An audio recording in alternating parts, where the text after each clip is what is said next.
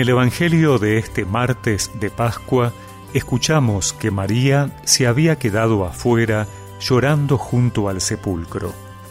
Mientras lloraba, se asomó al sepulcro y vio a dos ángeles vestidos de blanco, sentados uno a la cabecera y otro a los pies del lugar donde había sido puesto el cuerpo de Jesús.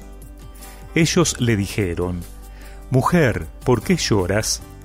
María respondió, Porque se han llevado a mi Señor y no sé dónde lo han puesto. Al decir esto, se dio vuelta y vio a Jesús que estaba allí, pero no lo reconoció. Jesús le preguntó, Mujer, ¿por qué lloras? ¿A quién buscas?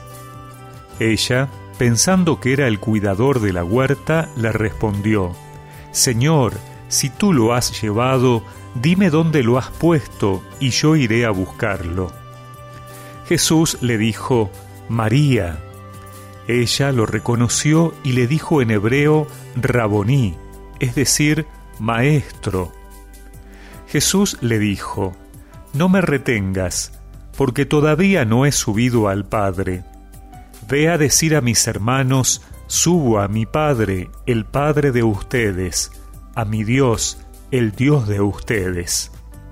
María Magdalena fue a anunciar a los discípulos que había visto al Señor y que Él le había dicho esas palabras.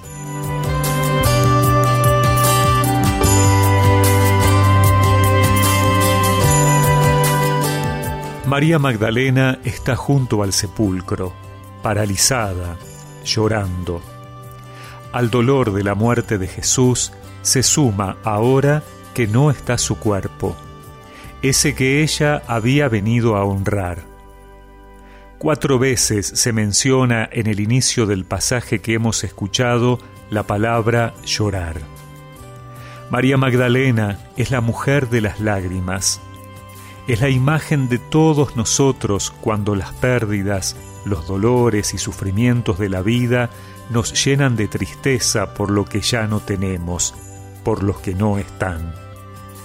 Y entonces nos quedamos aferrados a ese pasado, a ese dolor marcado por la pérdida. Pero las preguntas de los ángeles y de Jesús le ayudarán a la Magdalena a exteriorizar sus sentimientos ella va haciendo un camino hasta poder reconocer la presencia nueva del Señor. ¿Por qué lloras? ¿A quién buscas? Nos hace tanto bien verbalizar lo que sucede en nuestro interior, exteriorizarlo en palabras, decirle a Dios lo que nos pasa. Él conoce nuestro interior, pero es sanador expresarlo confiadamente al Señor en la oración. Así es como escuchamos que Jesús nos habla. En la oración también nos llama por nuestro nombre y podemos reconocer su presencia. La experiencia del resucitado es la respuesta a un llamado. Es en el reconocimiento de su voz que se da el verdadero reconocimiento de Jesús. Esta voz nos llama en todas las circunstancias y encuentros de la vida en los cuales, si tenemos viva la llama del amor, estaremos en capacidad de ver en lo que nos rodea la presencia de Jesús en todas las cosas.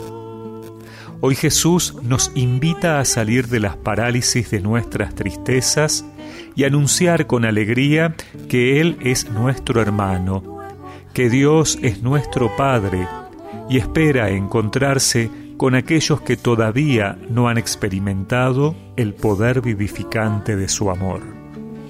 Y entre lágrimas puedo escuchar una voz. Mujer, ¿por qué lloras a quien buscas? Mujer, ¿por qué lloras a quien buscas? Se han llevado a mi Señor y no sé dónde lo han puesto. Si tú sabes dónde está, Señor, muéstramelo, muéstramelo.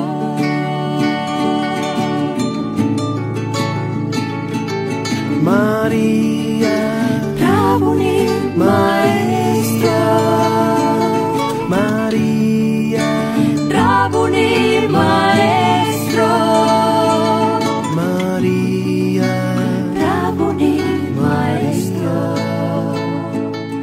Recemos juntos esta oración. Señor, que la alegría de tu resurrección siga animándome a compartir esta buena noticia con mis hermanos, especialmente los que están sumidos en el dolor y la soledad. Amén. Y que la bendición de Dios Todopoderoso, del Padre, del Hijo y del Espíritu Santo los acompañe siempre.